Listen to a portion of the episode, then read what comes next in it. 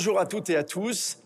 Où que vous soyez sur la planète, un bonjour très particulier aux téléspectatrices et téléspectateurs maliens de l'ORTM qui diffusent cette émission de 300 millions de critiques réalisée euh, ici dans le magnifique euh, musée national du euh, Mali et dans cette salle qui propose une exposition sur les textiles du Mali. Alors, avec nous, l'équipe, la fine équipe que vous connaissez bien, mais je commence par euh, Nianian Aliou Traoré de l'ORTM, donc qui nous accueille. Merci de nous accueillir chez vous. Bonjour à Salif Sanogo, le patron de l'ORTM, grâce à qui nous pouvons réaliser cette émission.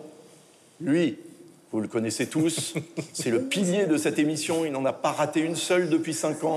Je suis nommé le grand Michel Cerruti de la radio-télévision suisse. Bonjour Yves, bien bonjour. Bonjour, bonjour. De l'autre côté, Nicolas Ouellet, qui est passé par le Cap Vert, puis est revenu à Paris, a raté le Sénégal, mais est arrivé ici à Bamako euh, avec nous de Radio-Canada, Nicolas Ouellet. Yves, bonjour. Et Sylvestre de Fontaine de la radio-télévision belge francophone, la RTBF. Bonjour Sylvestre. Bonjour Yves. Bonjour à tous. Et enfin, pour finir, vous la connaissez tous, la directrice de TV5 Monde Afrique, reine du Cameroun, Denise Epoté. Et tout de suite, euh, l'instantané de la semaine, une photo euh, et 20 secondes pour nous dire pourquoi vous l'avez prise. Et je commence par vous, Niagnan. Alors moi, je vais vous parler de cette image forte prise lors de l'ouverture du dialogue national inclusif au Mali. C'était le 14 décembre dernier, durant une dizaine de jours. Et ce qui est important dans cette photo, c'est surtout la diversité culturelle et ethnique du Mali. Tout est expliqué ici et on voit les Maliens qui vont cheminer ensemble pour qu'enfin euh, leur pays retrouve la stabilité. Nicolas? Euh, Moi, cette image, c'est une image que j'ai prise lors d'un concert qui s'est passé à Montréal, où je vis bien sûr euh, un concert de Madéon, ce DJ français de 25 ans, originaire de Nantes. Il fait le tour du monde depuis déjà quelques années, mais il vient tout juste de sortir un album le 15 novembre qui s'appelle Good Fate. Donc, la tournée, c'est aussi Good Fate Tour. Et les visuels, l'image rend pas justice à ce visuel extraordinaire, à cette conception fabuleuse de ce spectacle de Madéon. Donc, je voulais vous présenter euh, cette image. Et va continuer sa tournée mondiale un peu partout dans le monde, Australie, Japon, Amérique du Sud. Bref, Madéon, c'est à découvrir si vous ne connaissez pas. Et c'est mon instantané de la semaine. À vous, Michel. Alors, une photo du célébrissime concombre masqué de son non moins légendaire père, Nikita Mandrika, franco-tunisien euh, en Suisse depuis plus de 20 ans maintenant. Euh, pourquoi? Parce qu'il a reçu le prix Topfer la ville de Genève pour l'ensemble de son œuvre. Il l'avait déjà reçu le prix, le Grand Prix d'Angoulême en 95. Il faut rappeler aussi que c'est un des pères fondateurs du mythique Écho des savanes. Sylvestre. Une photo de Panamarenko, c'est un artiste belge, artiste contemporain. C'était l'artiste contemporain euh, vivant, euh, belge vivant le plus connu. Il vient euh, tout juste de nous quitter. On le connaît notamment pour ses fameuses machines volantes. Et vous, Yves, quel est votre instantané? Alors, c'est votre ami Manu Dibango, mais c'est une photo qui date. Tonton Manu. Tonton Manu, on salue. Euh, c'est une photo de 1951. Euh, Manu a 86 ans, hein, d'ailleurs, on le salue, bon anniversaire.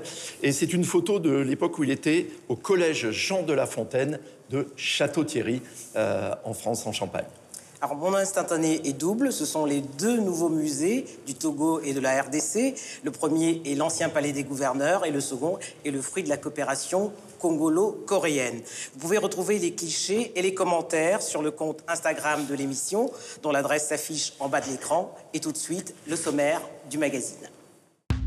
Nathalie Dessay, la grande soprano désormais comédienne, n'en a pourtant pas fini avec la musique et sort un album hommage à Claude Nougaro. Nous parlerons aussi des designers africains qui, après des années d'enclavement, sont les nouvelles stars de ce monde sans frontières. Pour remplir les salles, les humoristes doivent-ils impérativement passer par la casse télé ou préférer les réseaux sociaux? C'est à cette question que nous allons tenter de répondre. Coup de cœur instantané et invités sont également au programme. 300 millions de critiques, c'est parti. Le premier sujet que nous allons aborder aujourd'hui concerne la soprano Nathalie Dessay, qui quitte le répertoire euh, lyrique pour s'attaquer à celui de Claude Nougaro. L'album s'appelle Sur l'écran noir de nos nuits blanches. C'est un disque qu'elle a réalisé avec Yvan Cassard, pianiste, euh, compositeur, arrangeur, pour Johnny Hallyday, pour Mylène Farmer, Florent Pagny et de nombreux autres. Et on voit d'ailleurs un sujet de Nathalie Dessay et Yvan Cassard en studio. Sur l'écran noir de mes nuits blanches, moi je me fais du cinéma. Sans pognon et sans caméra, ils peuvent tous partir en vacances. D'abord, nous, on est, des amoureux inconditionnels de, toute son œuvre. Mais je suis quand même contente euh, d'avoir fait découvrir euh, aussi des chansons à Yvan qu'il avait sans doute euh, entendues mais oubliées ou alors jamais entendues. Ce qui est joli, c'est qu'en fait, c'était beau, une fois de plus, on est toujours mieux à deux que tout seul.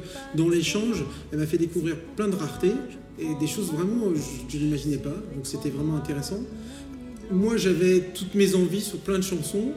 Après, il fallait évidemment que ça soit intéressant pour une femme, parce que tous les textes de ne sont pas facilement transposable.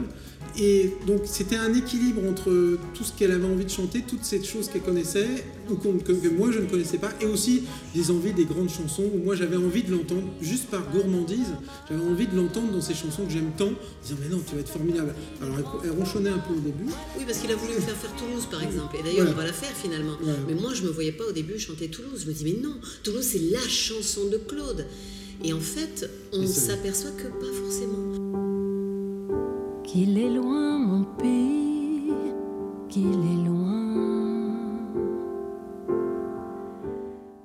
Nathalie Dessay chante Claude Nougaro avec l'aide d'Ivan Cassard un maître du travail sur les voix, justement, de travailler avec euh, des chanteurs. Et je me tourne euh, vers vous, Michel Cerruti. Vous êtes le musicologue, mais surtout le jazzman de cette émission. alors, qu'est-ce que vous avez pensé de cet album? Amateur, mais c'est gentil. Euh, J'ai écouté cet album avec un tout petit peu d'appréhension, je vous avoue, parce que reprendre le répertoire de Nougaro, c'est quand même s'attaquer à une montagne voilà, qui est, légendaire. Même si Nougaro était très petit en taille, il, nous a livré une œuvre qui était voilà, immense, faut quand même le dire. Et puissant vocalement. Alors ça, c'est la première chose. Ensuite, la deuxième chose, c'est que souvent, quand les, les chanteurs lyriques s'attaquent à des répertoires hors musique classique, c'est des fois un peu compliqué parce que souvent, ils reprennent leur technique vocale avec aussi euh, des choses qui ne passent pas très bien en pop, notamment le vibrato. Mais alors, force de constater qu'en l'occurrence, Nathalie Dessay, elle, a su complètement se départir de cela. Lorsqu'on l'écoute, on n'a pas forcément l'impression d'entendre une chanteuse lyrique qui, qui est passée dans le domaine de la pop. Donc ça s'écoute extrêmement bien. Je pense qu'on va en discuter un petit peu plus longuement tous ensemble. Mais moi, je vous avoue que j'étais très agréablement surpris par cet album, à ceci près ben, qu'il faut euh, complètement se départir, pour ceux qui connaissent très bien euh, l'œuvre de Nougaro, des interprétations de Nougaro, de sa façon de chanter, parce que sinon, évidemment, euh, on, a de la peine à complètement réussir à appréhender ce disque de manière indépendante. Mais en même temps, c'est le but, on va dire, d'un album de reprise, c'est-à-dire de réussir à proposer quelque chose qui soit complètement différent de l'original, parce que sinon, c'est sans intérêt.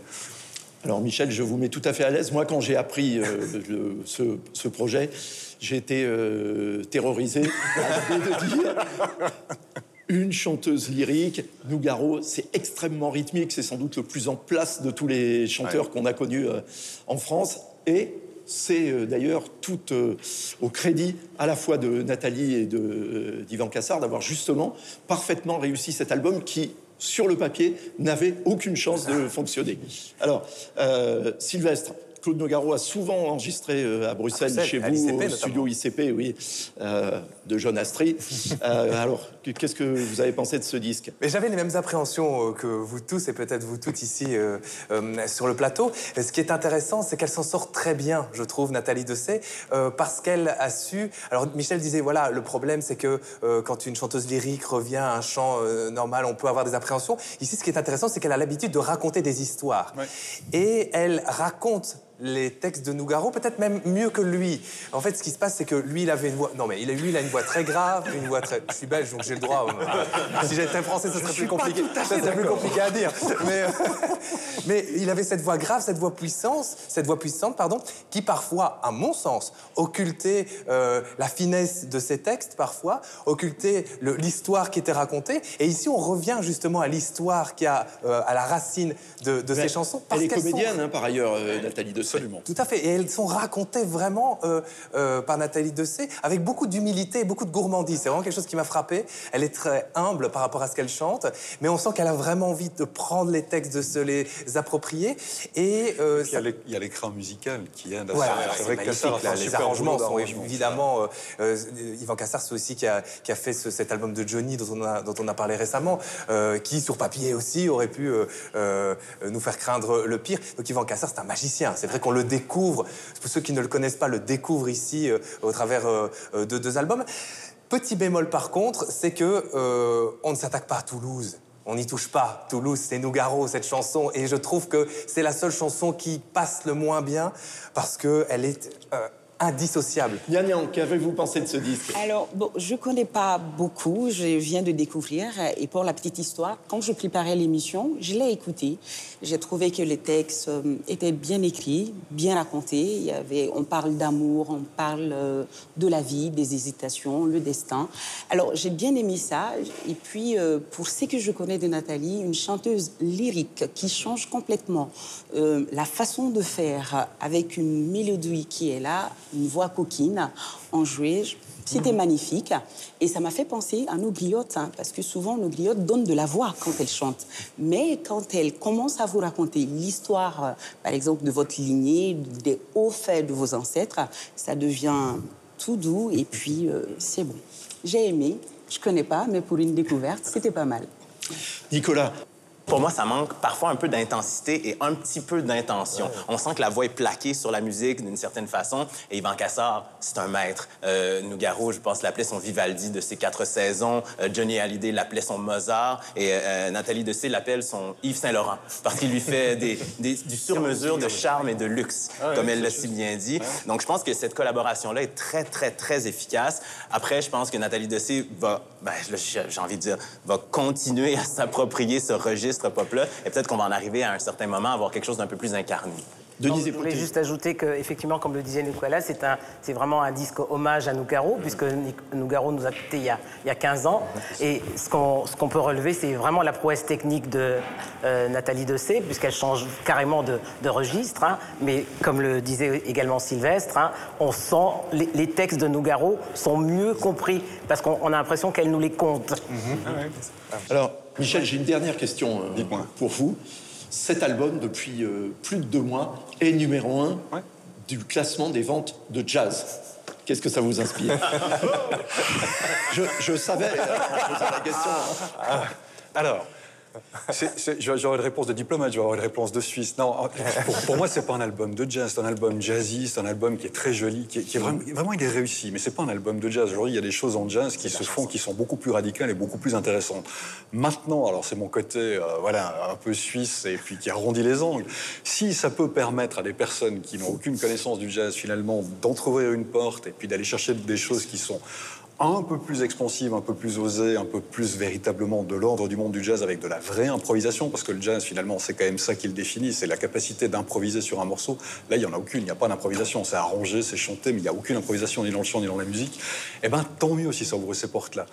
Puis en même temps, si c'est ça la meilleure vente de jazz aujourd'hui, je me dis que les amateurs de jazz, euh, bah, les gars, allaient acheter des disques, quoi. Enfin, je sais pas ce qu'il faut vous dire. Et, je sais que nous recommandons euh, tous les deux, euh, Michel, l'album du Charles Lloyd Quartet au premier festival de Montreux en 1967 qui est paru il y a quelques semaines. Attends, j'ai fait un coup de cœur dans cette émission. Il faut absolument écouter ça. C'est un album sublime. Et c'est du jazz. Et c'est du jazz. Charles Lloyd Quartet 1967, magnifique. Alors, euh, second sujet hein, de ce magazine sont les designers africains qu'on découvre partout. Ils occupent toutes les scènes, la mode, les bijoux, mais également l'ameublement. Et nous en parlerons tout de suite après ce sujet. C'est ici, à l'hôpital du Point G, à Bamako, au Mali, que le grand architecte et designer Cheikh Diallo vient au monde en 1960 au sein d'une famille plutôt aisée. À l'époque, personne n'imagine que le fils aîné de feu Aminata Tassar et Seydou Diallo l'un des tout premiers architectes maliens, marchera bientôt sur les traces de son père. Diplômé en architecture et en design au début des années 90, Cheikh Diallo devient un architecte-designer confirmé dès 1994. Son credo Concevoir du mobilier dans des matériaux pauvres ou recyclés et les faire fabriquer par des artisans maliens. Le fauteuil qui est à côté de moi, qui s'appelle Sansa, est réalisé à partir du métal, du fer à béton. C'est un matériau qui est accessible au Mali et c'est le plus accessible et le moins cher en fait. Et sur ce matériau, on est venu l'enrober avec un fil à pêche qui est devenu un matériau de base par lequel notre entreprise est reconnue. On se débrouille, on fait avec ce qu'on peut. Ils sont destinés à, à. Il y a deux ans, la famille Diallo décide d'aller vivre à Bamako au Mali après 30 années de vie passée en France. Architecte designer connu et reconnu, les œuvres de Cheikh Diallo s'exposent aujourd'hui dans le monde entier.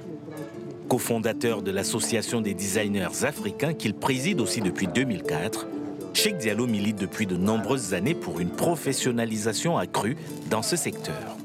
Un engagement qui le conduit à former gratuitement les artisans et les jeunes designers du continent toutes les grandes maisons européennes font appel à la créativité des designers africains. On ne présente plus la sénégalaise Aïssa Dion, qui a remis au goût du jour le pain tissé pour créer des tissus d'ameublement, mais également des accessoires. Et il y a bien sûr les Maliens Cheikh Diallo, avec ses meubles faits avec euh, du fil de pêche. Kumba Diakité, qui recycle, elle, des pneus usagés pour créer des meubles. Et Awa Maïté, qui crée des accessoires de mode. Nyan, euh, toutes leurs créations, ce qu'on peut constater, c'est qu'elles sont euh, elles ont une dimension écologique, parce que c'est de la récupération. Ah oui, absolument. Vous venez de les citer, Cheikh Diallo, on a Boubacar Doumbia, on a les Igo Djara, Awamete.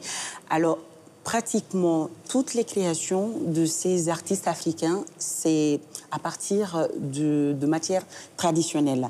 Donc les matières qu'ils prennent le plus souvent sont naturelles ou bien euh, et le travail fait main est privilégié dans ces créations. Cheikh Diallo qui prend des produits de récupération, des tôles, des fûts euh, pour en faire euh, des mobiliers qui sont extraordinaires dans les maisons. Alors nous avons Boubacar Doumbia aussi qui a créé même un atelier à Ségou, l'atelier Ndomo. Dans cet atelier, il change là-bas le borolan que vous connaissez, le borolan qui nous entoure ici euh, pour en faire euh, des tissus euh, qui sont utilisés au quotidien. Donc, je peux dire que le designer africain aujourd'hui est la source, si je peux me le permettre, hein, avec la chaleur qu'ils amènent dans leur création, les couleurs vives. La chaleur des couleurs, oui. Voilà, la chaleur des couleurs. Donc, on, en a un exemple. Hein. Là, c'est le bazin. Et on en a un autre ici. Là, c'est du bazin. Et voilà, il y, a un travail de design là-dessus. Michel? Il y a un véritable attrait, mais depuis un certain nombre d'années déjà, euh, pour les designers africains, de par les meubles ou d'autres. Il y a eu une mode, on va dire, sud-est asiatique pendant un certain temps. Aujourd'hui, c'est vrai que l'Afrique est extraordinairement présente. en même temps, euh, euh, c'est vrai qu'ils sont là depuis un moment. Je, pense à des gens comme, comme Koso Agessi, le, Togo, Togolais brésilien, voilà, qui a, une véritable notoriété. Bibi Sek, par exemple, le Sénégalo-Martiniquais qui avait euh, notamment reçu un premier prix au Salon de l'horlogerie de Genève pour le design euh, d'une montre, euh, ou encore Hicham Lalou, le, Marocain, qui a, qui a relooké, on va dire, une célébrissime petite voiture italienne sur le, thème des, des, feuilles de, palmier. Puis moi, j'ai, alors, on va dire que j'ai une, inclination particulière pour un designer de meubles ivoirien parce qu'il est, il, est passé un petit peu par la Suisse, il a appris l'ébénisterie et la menuiserie en Côte d'Ivoire. Ces gens servaient Sobian, et puis ensuite il est passé en Suisse pour un stage où il a plutôt été euh, orienté vers le design mobilier et il fait des créations absolument splendides, véritablement euh, avec du bois de cocotier. C'est ça qu'il travaille. Donc c'est une matière qui est euh, pas très simple à travailler parce qu'on sait jamais véritablement quel bois on, va avoir. Mais il travaille formidablement bien ça. Il est formidablement bien cela. Il avait reçu un prix au salon d'Abidjan en, 2013. Il a exposé partout. Il était à la Biennale de Dakar. Il a à Cologne, à Paris, en Suisse. Enfin vraiment, c'est quelqu'un d'extraordinairement connu et qui travaille fort bien. Mais voilà, ça rentre aujourd'hui, je trouve, de manière fort optimiste et, bien vue dans une volonté d'englober, de s'inspirer de, chacun. Euh, avec toujours le danger quand on commence à trop prendre. Euh, il, faut, que chacun ah. garde, euh, quand on globalise, c'est ça que je veux dire, il faut que chacun puisse garder quand même ses propres spécificités et pas qu'on lisse tout ça. Donc voilà, c'est ma seule crainte. Nicolas, est-ce que les designers africains s'exportent également au, Canada? Oui, ils s'exportent, mais moi je trouve que l'idée du design africain, on parlait tantôt de revalorisation, de revalorisation plutôt, de récupération, de recyclage, pour moi ça s'inscrit dans un discours qu'on tient beaucoup au Québec ces derniers temps. On a beaucoup parlé de cette idée de décroissance cette idée de consommer moins, de consommer mieux. Bien sûr, on a vu plein d'articles, de, documentaires qui sont sortis sur cette idée du, du minimalisme. Et je trouve qu'avec le design africain, on en arrive à un point où on est capable de se dire, ben, c'est pas parce que c'est minimaliste que ça peut pas être chic, que ça peut pas être noble, que ça peut pas être évocateur, que ça peut pas être porteur euh, d'une histoire. Et pour moi, c'est ce qui est intéressant. Deuxième truc qui est intéressant aussi pour moi, c'est cette idée de, de, de, transmission, en fait. Je pense à Ahmed Ouattara, qui depuis 2011 fait des meubles avec justement des tôles recyclées, récupérées de la soudure métallique. Non seulement il fait ces meubles-là, mais il se dit, ben moi, je vais former une équipe de soudeurs, je vais donner des workshops, des ateliers à des gens pour leur apprendre à faire ces meubles-là. Et donc, on est dans la transmission et on est dans quelque chose de très contemporain. C'est d'ailleurs la, démarche de Cheikh Diallo. Bah oui, il a quitté Lyon pour s'installer définitivement au Mali ici, au et créer ses meubles ici. Tout à fait, oui. Sylvestre? Ce que je trouve très intéressant, euh, pour rebondir sur ce que dit Nicolas, c'est euh, ce qu'on essaye de faire en Occident euh, maintenant, en, se dépêchant, en se disant, mon Dieu, il y a une urgence, etc. alors qu'ici, c'est dans l'ADN même, c'est-à-dire ce mélange entre tradition, modernité, donc ancien et nouveau, ce, cette capacité de synthèse aussi entre les différents éléments qui paraît tellement euh, naturel. Le recyclage, évidemment, euh, euh, vous l'avez évoqué, mais il y a aussi ce côté artisanal, l'utilisation de la main qui revient en, Europe. J'allais dire, on se rend compte aujourd'hui qu'on on a des mains et qu'on est capable de faire quelque chose avec ses mains, que ça a été perdu par le secteur tertiaire. Ici, il y a toujours cette, cette approche-là. Et puis, répondre aux besoins le design, en définitive, doit répondre à un besoin. Et on a un peu perdu ça chez nous en faisant, euh, par exemple, des meubles où on ne savait pas s'asseoir ou, euh, un certain nombre, euh, ou des cuillères qu'on ne savait pas utiliser. J'ai vraiment l'impression que le design qui vient du continent africain a encore cette idée de pragmatique. Oui, on travaille pour quelqu'un. ça répond à on travaille pour un usage. C'est très beau, c'est vrai, vraiment esthétiquement très beau, mais, c'est utile. C'est utile. Mais, je crois que ce succès des designers africains est surtout une marque de la reconnaissance aujourd'hui de leur talent. Parce que jusqu'à présent, on se, souvient, il y a encore une vingtaine d'années, les créateurs occidentaux venaient s'inspirer de l'Afrique. Je pense notamment à Paco Rabanne, qui a été le premier euh, designer euh, français, enfin créateur de mode, hein, puisque c'était un, euh, il travaillait dans la mode, à s'inspirer à la fois des motifs et des couleurs du continent. Nicolas? ça profite aussi aux artistes africains ou, disons, afro-descendants, en tout cas de notre côté de, l'océan, en Amérique du Nord. Il y a entre autres une initiative qui a été euh, faite aux États-Unis en novembre 2018, une nouvelle guilde qu'on appelle la Black Artist and Designer Guild, donc la BAD donc la mauvaise guilde, avec tous des... Attention, parce que la BAD en Afrique, c'est la Banque africaine de développement. On leur souhaite beaucoup d'argent, quoi, pour cette guilde-là. Mais donc, c'est un regroupement, en fait, d'artistes, de designers euh, afro-descendants qui trouvaient que leur travail n'était pas assez mis en valeur et qui se sont dit, pourquoi on ne se regrouperait pas ensemble maintenant aussi que le, design africain, que le design noir est à la mode, est à la page? Pourquoi est-ce que nous, on ne pourrait pas profiter de, de cette, de cette recrudescence-là du design africain? Et ça fonctionne euh, hyper bien. Donc, ça, ça je pense que c'est comme un rôle inversé, en fait. C'est-à-dire que maintenant, les, euh, les Occidentaux, les Américains profitent euh, du travail qui a été accompli par les designers africains. Bien sûr, et dans le domaine de la mode, euh, notamment, hein, on a vu comment ces dernières années, Beyoncé, bah Rihanna, etc., utilisent euh, le talent des, euh, modistes, des créateurs, des stylistes euh, africains. On a diffusé il y a quelques mois sur TV5 Monde le documentaire Abinou Africa de Noémie Lenoir qui montrait justement combien désormais, malgré un certain nombre de difficultés, mais la mode et le stylisme africain étaient fabriqués ici, mhm. en Afrique, et par des gens qui, même si leurs créations sont portées aussi bien par euh, Michelle Obama, par euh, Brigitte Macron que par Beyoncé euh, et Rihanna, ben, reviennent s'installer ici en Afrique, au Sénégal, au Cameroun, en Côte d'Ivoire et ailleurs, et ici au Mali. Mais il faut peut-être dire aux designers africains de voir le coût.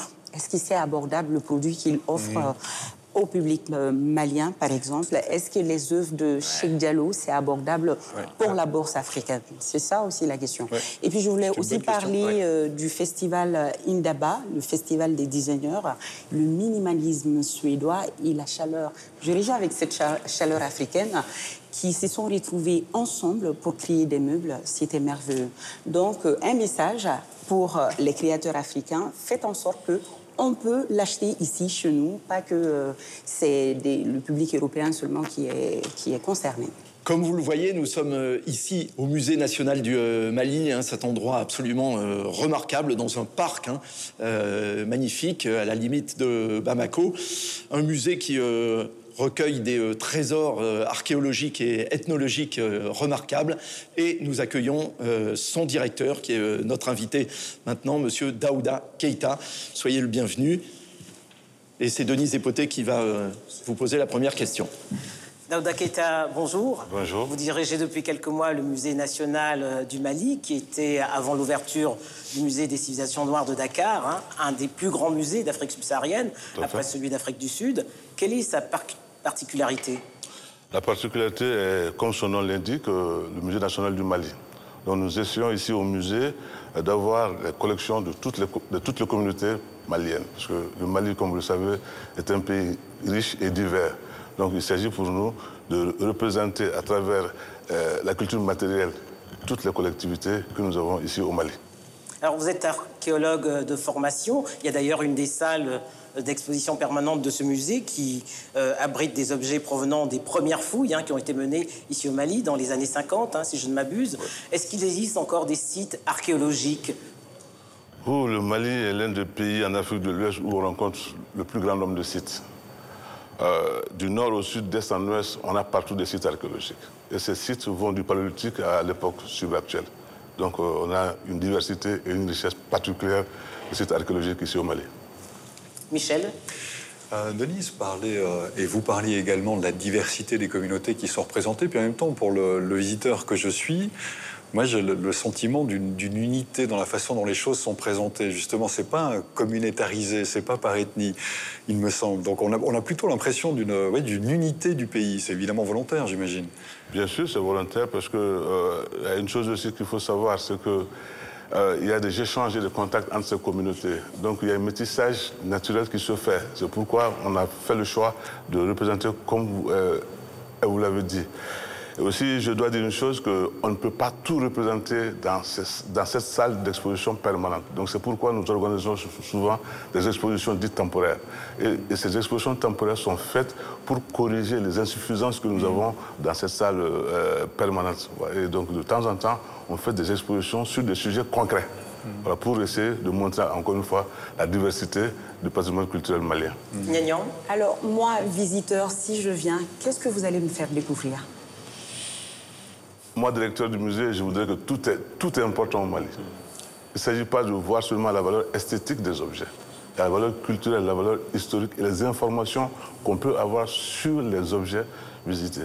Donc, moi, je voudrais de la salle archéologique jusqu'à l'exposition photographique euh, qui est actuellement ici, tout est important. Hmm. Parce que c'est les différents traits de notre patrimoine culturel. Et dans le patrimoine culturel, à mon avis, il n'y a pas d'élément petit, il n'y a pas d'élément grand. Tout, euh, tout est important, parce que c'est l'ensemble qui forme le patrimoine culturel d'une communauté. Monsieur le directeur vend bien son musée. Hein. Mais il a raison. Hein. Dans la culture muséale, euh, au Québec, il y a une, grande euh, importance qui est amenée à, la jeunesse, à l'éducation, à la transmission de ces savoirs-là qu'on retrouve dans les musées. Comment ça se passe ici au Musée national? Ici, au musée, nous organisons ce que nous, nous appelons souvent l'éducation au patrimoine. Et au musée, la visite des scolaires est gratuite. Et cette visite même est encouragée. Donc euh, nous faisons en sorte que euh, les écoliers, les étudiants viennent très souvent au musée. Parce qu'ici aussi, on peut apprendre. Il y a les savoirs et savoir-faire qui sont au musée qu'on n'enseigne pas forcément dans les écoles, qu'on ne rencontre pas forcément dans la rue. Donc c'est le, le, milieu aussi où, en venant, on peut apprendre, voir et comprendre beaucoup de facettes de la vie malienne. Sylvestre ce qui est euh, frappant pour moi venant de Belgique, par exemple, et je crois que c'est aussi le cas pour, euh, pour des, Français, de manière générale pour des Occidentaux, c'est que chez nous, il y a une, distinction qui est faite entre un musée d'art, un musée d'art contemporain, un musée d'art ancien, et puis un musée d'archéologie, voire d'ethnographie. Ici, tout est mêlé de manière très cohérente. Votre approche, elle est quand même enfin, assez différente. Enfin. Elle est différente pédagogique et instructive, comme je l'ai dit, parce qu'au départ, on n'avait que ce seul musée. C'est pourquoi on l'a appelé musée national. Maintenant, nous sommes en train de créer des musées régionaux, des musées communautaires et même des musées privés. Donc, euh, cette volonté de tout réunir sur place aussi est euh, aussi une volonté de, de montrer l'histoire du Mali, du paléolithique, à la période subactuelle, dans un, dans un seul espace qui est appelé le Musée national du Mali.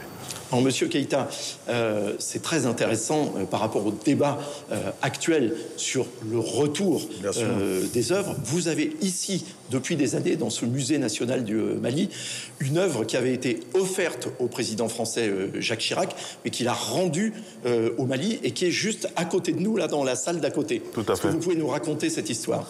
Ben, ce- cet objet est appelé communément le bélier de Chirac. C'est un, un objet qu'on lui a offert euh, lors de son 64e anniversaire, si je ne me trompe pas. Et cet objet est une statuette zoomorphe euh, qui vient d'un site archéologique euh, situé dans le delta intérieur. Voilà, un bélier situé dans le delta intérieur du Niger. Ce site s'appelle Natamatao. Et ce site provient d'un pillage, un site archéologique. Et donc, euh, c'est aussi pour un peu parler du fait que nos frontières sont poreuses et qu'on a beaucoup d'objets pillés et qui, se trouvent aujourd'hui un peu partout dans le monde. Donc, euh, Et c'est c'est très intéressant de voir que Jacques Chirac, qui a voulu, qui a souhaité le musée du Quai Branly hein, euh, à Paris, justement, qui est consacré aux arts premiers et euh, notamment hein, euh, à, à l'art euh, africain, et lui souhaitait restituer, quasiment en étant pionnier hein, euh, dans ce qui est le- la grande question euh, aujourd'hui, de la revendication légitime des musées africains de retrouver les œuvres qui ont été euh, pillées par les euh, colons français et belges, hein, euh, principalement. Mais donc c'est vraiment ici au musée, vous, vous avez quasiment la pièce initiale de ce mouvement de grande ampleur aujourd'hui. Bon, pièce initiale, je, ne sais pas si c'est la pièce initiale, mais je sais qu'avant et après, il y a eu des mouvements de restitution de biens culturels. Il y a aussi euh, les statues de Néné euh, qui ont été restituées grâce à un journaliste belge donc, qui a trouvé ces statuettes-là euh, dans une galerie parisienne. Et ces, statuettes ont été remises à la communauté de Néné. Ces statuettes sont aujourd'hui dans, le sanctuaire. Et aujourd'hui, nous sommes euh, en négociation avec euh, un musée américain et qui est prêt à restituer euh, 11 bracelets en bronze euh, euh, euh, pillés sur les sites de, régionaux. Donc ça veut dire que c'est un mouvement qui a commencé il y a un peu longtemps, mais c'est seulement à partir de, de maintenant que c'est devenu au devant de la scène et que tout le monde en parle. Donc c'est ça. ouais. Michel, peut-être une dernière question Nian, Oui, il me semble en- que Nian a une question, donc Oui, je passe la parole. Non, je voulais parler de la restitution. Comme le président Macron il l'a dit, on va restituer aux pays africains les objets qui les appartiennent. Où est-ce qu'on en est pour le Mali aujourd'hui? Ah, pour le Mali, on sait que nous avons dans le seul musée du Quai Branly plus de 6900 objets. Et donc il est important aujourd'hui pour nous, Maliens, euh, d'avoir toutes les informations sur ces objets, de faire nous-mêmes l'inventaire de ces objets. Et Dieu merci, nous avons trois nouvelles réserves qui sont construites et qui peuvent recueillir une partie de ces objets. Et aussi, vous avez vu, on a des salles d'exposition, on a une salle de 600 mètres carrés où on peut exposer ces objets. Et aussi, comme je l'ai dit, avec euh, la présence des musées régionaux et des musées communautaires, on peut amener des expositions dans ces communautés pour montrer les, objets à leurs propriétaires. Donc, Donc le débat sur l'incapacité de l'Afrique à pouvoir euh, euh, conserver ses œuvres est un faux débat. Moi, je, suis, crois tout à fait que c'est un faux débat, parce que ces objets étaient d'abord ici avant, de partir là-bas. Donc, euh, et ces objets étaient bien conservés. Donc, on a nos méthodes traditionnelles de conservation qu'on ne peut pas nier. Donc, moi, je pense que c'est un débat qui n'a pas assez d'importance.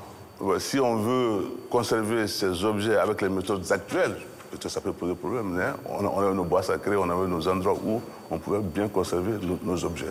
Et d'ailleurs, je vous dis que le Musée national a mené des études sur les méthodes traditionnelles de conservation des objets. Donc on a cette expérience qui est là. Donc moi je pense que euh, ce n'est pas un débat qui tient la route, excusez-moi du terme. Merci beaucoup, euh, Monsieur Dadou Keïta. Merci de nous accueillir hein, dans ce magnifique euh, musée national du, euh, du Mali. Et alors, j'invite tous les voyageurs qui passent par Bamako hein, de venir vraiment visiter euh, les trésors hein, euh, dans euh, votre musée. Vous serez vraiment pas déçus. Allez, je rembourse ceux qui ne seraient pas. euh. Merci beaucoup. Et, et par ailleurs, j'invite ceux qui seraient dans la région de venir spécialement à Bamako. Alors pas uniquement pour ça, hein, il y a d'autres charmes dans la ville, mais notamment hein, pour euh, visiter votre musée euh, remarquable. Et merci beaucoup Merci d'y beaucoup. accueillir euh, 300 millions de critiques. Merci, beaucoup. Donc peut-être il faut ajouter que le musée s'est ouvert euh, du lundi jusqu'au Au dimanche. jusqu'au dimanche. Ouais, de 9h à 18h. Voilà, il faut ajouter ça. Merci beaucoup. Euh, le troisième et dernier sujet de ce numéro de 300 millions de critiques, alors concerne les humoristes. Alors on sait combien, hein, par ailleurs, euh, les Africains ont euh, de l'humour, de l'humour sur eux-mêmes, de l'humour sur nous euh, aussi. La question aujourd'hui qui se pose, c'est est-ce que les humoristes doivent absolument passer par les médias par la télévision notamment, par la radio euh, aussi euh, beaucoup. Est-ce que c'est un passage obligatoire pour eux qui, à l'origine, évidemment, débutaient sur les scènes des euh, petits théâtres et des petites salles euh, de, de nos différents euh, pays?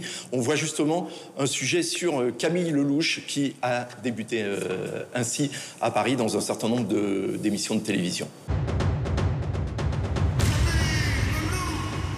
Bonjour bonjour, je m'appelle Ninette, je suis la cousine de Kim Kardashian.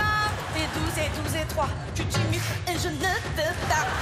Je me présente, je suis la femme de Lenny. Lenny, c'est mon mari, l'alcoolique. On n'a pas d'argent et il me tape.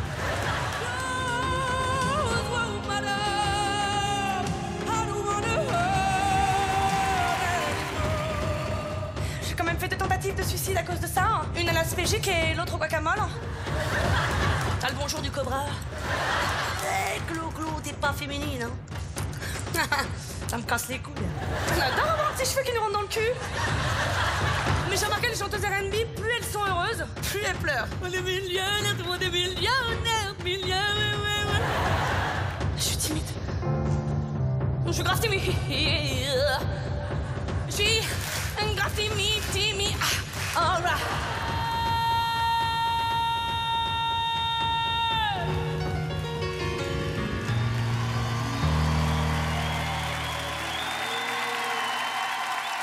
Alors parmi les humoristes africains, on peut citer le Nigérien Maman, euh, qui a commencé sa carrière chez Laurent Ruquier sur France Télévisions.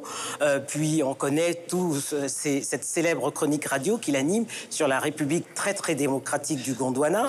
Il a lancé depuis un, un Parlement du rire en Côte d'Ivoire et un festival. Sylvestre, est-ce que la RTBF aussi a contribué à la notoriété des humoristes belges? Oui, on a une, très très longue tradition d'humoristes à la télévision et d'émissions euh, d'humour.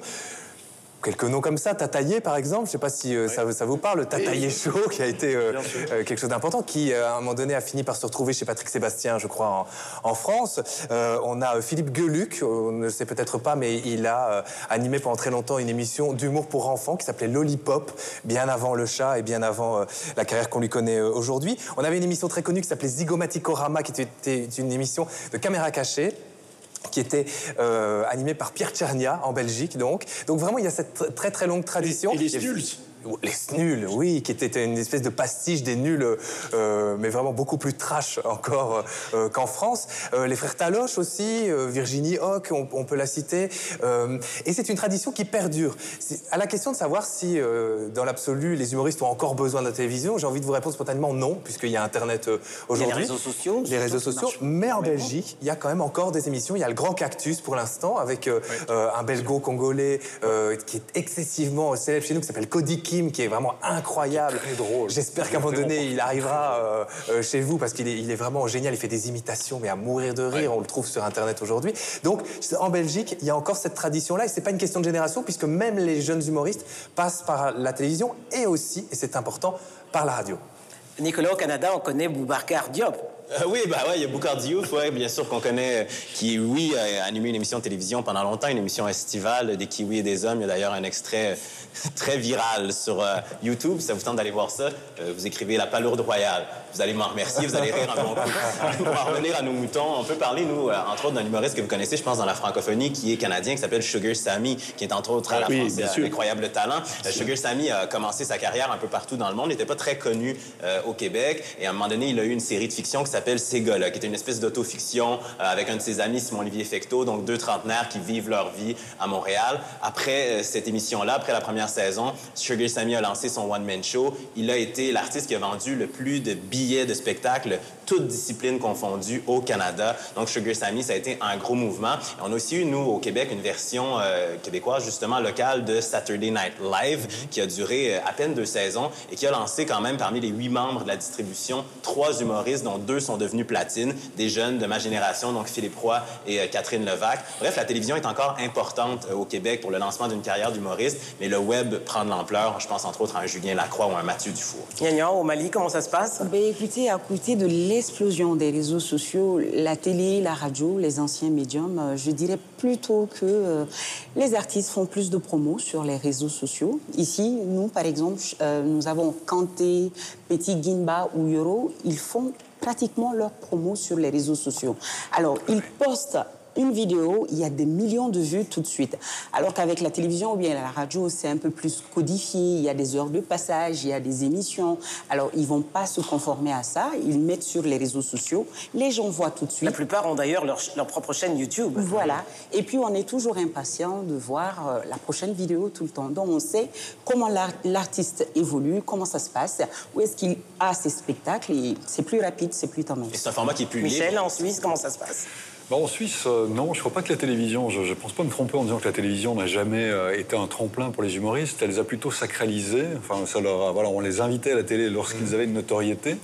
Une notoriété qui, par le passé, a bien débuté beaucoup à la radio. C'est plutôt la radio à ce moment-là qui était un tremplin pour, euh, pour les humoristes. Et puis aujourd'hui, ben, comme expliquait euh, Gnagnon, enfin, aujourd'hui, on, passe par les réseaux sociaux. C'est quand même ça qui est euh, le, premier vecteur. Si je pense aux humoristes d'aujourd'hui que euh, enfin, que vous connaissez aussi en France, puisqu'ils voilà, ils sont dans des émissions françaises, soit Thomas, Thomas Wiesel ou, ou Marina Rollman. Ils n'ont pas commencé à la télévision, ils ont commencé d'abord dans des salles, euh, et puis avec le, le Montreux Comedy Show par exemple, ou après euh, euh, sur les réseaux sociaux. Si on pense à un, tout petit, un nouveau là, qui, débarque véritablement et qui a un immense succès, qui a été qui est prix suisse, récent prix suisse de l'humour, c'est Simon Roman, qui lui était complètement inconnu. Il n'est passé ni à la radio ni à la télévision. Il a vraiment rempli les salles par le bouche à oreille et maintenant il a une notoriété. Donc voilà, je pense que la télévision, en tout cas en Suisse, c'est- pas un faiseur de, de, de, de comiques. Mais genre, je ne sais pas si c'est diffusé en télévision en Suisse, mais chez nous, il y a un passage ultra, ultra obligé et important pour les humoristes, c'est le Festival de Montreux. Et ce qu'on voit Ouais, le sur Internet aujourd'hui, euh, ils sont hyper fiers de dire qu'ils ont été captés à Montreux, qu'on le voit sur YouTube. Alors, je ne sais pas effectivement si... euh, Mais paradoxalement, le Montreux Comedy Show, alors on, on rentre dans quelque chose, la cuisine interne, mais a, a plutôt euh, fait des partenariats avec les télévisions françaises. Mhm. Donc c'est quelque chose qui est évidemment connu et qui est suivi en Suisse, mais qui est presque beaucoup, enfin pas presque, qui est plus connu à l'extérieur de la Suisse qu'en Suisse. Euh, ça a été- on va dire, ils ont rattrapé le train un petit peu, un petit peu plus tard. Donc c'était, euh, je crois que c'était France 2 même, euh, qui, qui diffusait le Montreux Comedy Show. euh, Que- comme on, d'ailleurs, on est allé faire de nombreuses émissions que j'étais allé faire avec notamment Laurent Ruquier qui les présentait euh, au Festival Juste pour rire à Montréal, hein, qui est le plus grand festival d'humour au monde quasiment, en tous les cas le plus grand festival francophone euh, au 100%. monde. Ah non, mais même les Américains, hein, les Américains, sûr. c'est une consécration pour eux d'être invités à la version anglophone de Juste pour rire. Just ou for laughs. Laughs, exactement. Ils se sont pas cassés la tête. Et donc, à Juste pour rire, ouais, bien sûr, c'est un, un passage obligé. Mais pour nous, aller au, au Montreux Festival, pour les humoristes, c'est une consécration parce qu'on a ce, je dirais, ce complexe-là, peut-être au Québec, d'être, de vouloir être reconnu ailleurs dans la francophonie. C'est la même chose dans la chanson, un humour aussi. Ça marche aussi pour les Suisses. Hein, Ouais. aussi le Et puis en France, il y, a, il y a quand même une, une usine à fabrication d'humoristes, de fabrique d'humoristes, c'est le Jamel Comedy Club, Ah Bien qui a sûr. fabriqué tous les humoristes aujourd'hui, qu'ils soient français ou même étrangers, hein, qui ont Bien- bien devenus sûr, la classe sur la scène internationale. Et, et le Jamel Comedy Club a pu exister grâce au vivier de Canal+, hein, qui, euh, dans les années euh, 90, hein, euh, notamment, a vraiment accueilli euh, toute une nouvelle génération euh, d'humoristes, d'ailleurs justement ouverte sur euh, le Maghreb, sur l'Afrique, etc., ce qui était évidemment beaucoup moins le cas euh, jusque-là, et à France 2, euh, notamment à travers l'émission Fou d'humour, hein, aussi, qui a fait de manière, qui a popularisé toute la génération de Jamel, Eric et Ramsey, euh, Gad Elmaleh et, compagnie. Alors auparavant, ce qui se jouait souvent, c'était la question de la censure à la télévision, et notamment pendant les années euh, 70, en France, il était très difficile de voir des humoristes à la télévision, excepté dans les émissions de Michel Drucker. Et c'est euh, tout à la gloire de Michel qui tenait, euh, malgré euh, ce que pouvaient lui dire ses patrons, de inviter très régulièrement dans ses émissions Thierry Leluron et euh, Bedos, qui n'étaient pas facilement invités dans les médias euh, à l'époque parce qu'ils étaient euh, critiques du pouvoir, ils étaient euh, critiques du gouvernement. Et puis Thierry Leluron, dans les années 80, n'était pas du bon côté du pouvoir non plus. Et Michel a toujours tenu à les présenter, à les défendre, à leur donner la parole. D'ailleurs, il y a ces fameuses images de Thierry Leluron chantant chez Michel en pleine gloire socialiste, l'emmerdant, c'est la rose. voilà, hein, devant un public à la fois conquis pour moitié et consterné pour euh, voilà l'autre moitié. Et euh, voilà, bravo, euh, bravo Michel. Tout le monde peut-être ne te crédite pas, voilà, de ce que tu as toujours fait, c'est-à-dire donner la parole aux artistes, comme l'ont fait Patrick Sébastien, Thierry Ardisson, Antoine Decaune, voilà, et, et d'autres. Maintenant. La grande mode en France, hein, c'est les humoristes belges. Hein, euh, ah, oui, évidemment, alors, notamment, mais pas seulement, sur euh, France Inter, hein, Charline Vanhoenacker, que j'avais connue stagiaire au soir. Ah oui, oui, ah oui, oui donc très sérieuse. Écrite, oui, très sérieuse. Et, Alex Vizorek. Alex Vizorek, Guillermo Guise, moi que je trouve phénoménal. Mais lui, lui euh, alors pour le coup, pour être invité en télé, ça doit être compliqué parce qu'il y a une punchline un peu limite à chaque fois. Donc, non, il est excessivement drôle. Et lui, par contre, il est assez peu, il l'a fait un peu, mais il est assez peu dans les émissions de de radio en Belgique, mais il l'est pour le coup euh, euh, en France et, euh, et, sur le web avec, avec cette, cette, cette capsule qui est où, son papa est un, est un des snuls, donc le roi de la vanne, son papa est, est un des snuls et sa maman est Laurence Bibot qui est la mère d'Angèle et de Romeo Elvis. Et donc si, vous, si vous voulez voir cette la Belgique. C'est amoureux et, et, et, surtout la Belgique francophone. Voilà, oui, oui, plus, oui. Ah, c'est 4 millions d'habitants. Hein. Les, autres, les autres sont drôles, mais à leur dépend. Mais. Mais euh, ce, qui, est très drôle avec euh, cette capsule, c'est qu'effectivement, euh, elle est, il a cette capacité, Guillermo Guise, à, ne pas se prendre au sérieux. Il joue le rôle d'un humoriste ringard, et, ça marche. C'est produit par Canal+, c'est excessivement drôle. Et lui, par contre, est très sur le web, oui, ça c'est sûr. Denise, on pourrait rajouter aussi Claudia Tagbo. Oui, qui est issue du Jamel Comedy Club, comme Nidjol et, et Fabrice Eboué. Absolument, et qui a beaucoup de succès en France en ce moment. Alors avant de nous quitter, on va maintenant euh, passer au coup de cœur de la semaine, en commençant par vous, euh, Mon coup de cœur, quand on dit cœur seulement, ça m'enjaille, comme on le dit en africain. C'est un ouvrage de l'auteur euh, malienne Safia Touba, intitulé à nos maris, ces grands inconnus. L'auteur malienne raconte des, oui. raconte des histoires vraies de femmes qui ont en commun le chagrin. C'est un peu triste.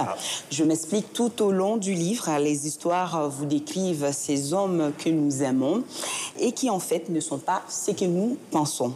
Donc entre mensonges, traîtrise, coutume et amour, une véritable découverte, c'est aux éditions Africana. Ça n'arrive jamais, ça, voyons. C'est une légende. Alors Michel, puisque vous avez pris la parole, allez-y, le coup de cœur du Suisse. Un livre également cette semaine que l'on doit à l'auteur Roland Buty. Le livre s'appelle Grand National, c'est paru aux éditions Zoé. Roland Buty, prix littéraire, prix suisse de la littérature en 2014, c'est un très grand écrivain qui nous raconte ici le destin d'un homme qui, lui, est quitté par sa femme, dont la mère quitte un établissement médico-social pour aller se réfugier dans un palace, son employé est passé à tabac. Tout ça nous amène à parler du manque, à parler de la Deuxième Guerre mondiale, à parler des Balkans, mais avec cette écriture qui est toujours très douce de Roland Boutis. Je, vous recommande vraiment sa lecture. Après la RTS, Radio-Canada, Nicolas Ouellet. Moi aussi, je vais vous parler d'un livre qui parle aussi de relations hommes-femmes. C'est un livre de Larry Tremblay. En même temps, c'est un sujet qui, en général, Larry Tremblay, c'est un de nos auteurs les plus prolifiques. Il a, entre autres, fait paraître L'Orangerie il y a quelques temps, prix des libraires au Québec, prix des collégiens. C'est adapté au théâtre, à l'opéra très bientôt. Il revient avec un nouveau livre qui s'appelle Le deuxième mari. Donc, on est dans une fable dystopique sur une il en fait où Samuel, un jeune homme, est forcé d'être marié à une femme plus vieille que lui. Il va arriver dans le milieu de cette femme-là, il va se rendre compte qu'il est le deuxième mari de cette dite femme-là. Donc, on est vraiment dans des espèces d'injustices, dans l'intimité des injustices sociales, et on est dans un rôle inversé. On se sent vraiment choqué tout au long de ce livre-là, et on arrive au, bout avec ce dénouement, et on se dit qu'au bout du compte, on, vit cette réalité-là, mais à l'inverse, à tous les jours, et qu'on y reste plutôt indifférent, et c'est vraiment le message que voulu lancer Larry Tremblay avec ce livre-là. Petite plaquette, un peu plus de 100 pages, donc ça se lit très, très facilement et c'est très bon. Alors Sylvestre, hein, quel est le livre vous que vous recommandez Alors pas un livre, mais beaucoup de papier quand même avec euh, Punk Graphics. Euh, c'est une exposition à l'ADAM, le musée du design de Bruxelles, autour de l'imagerie, de l'iconographie punk et de tout ce qu'elle a pu euh, influencer et générer comme suiveur. C'est jusqu'au 26 avril donc.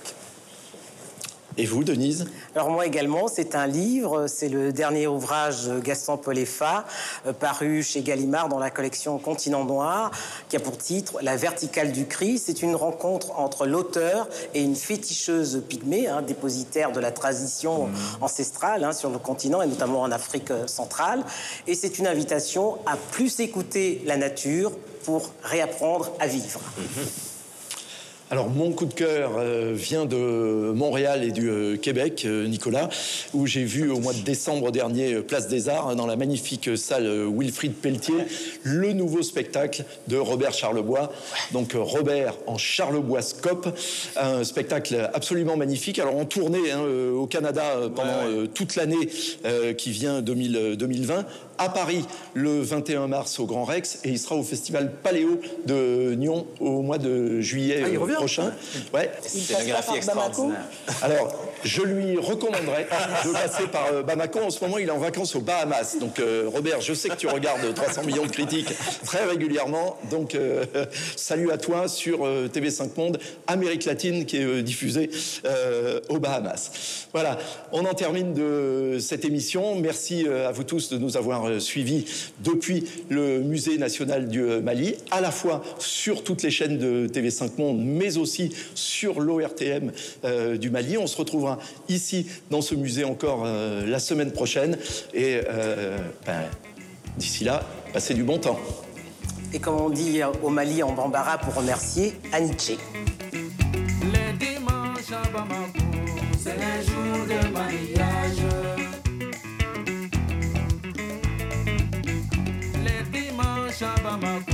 c'est les jours de mariage.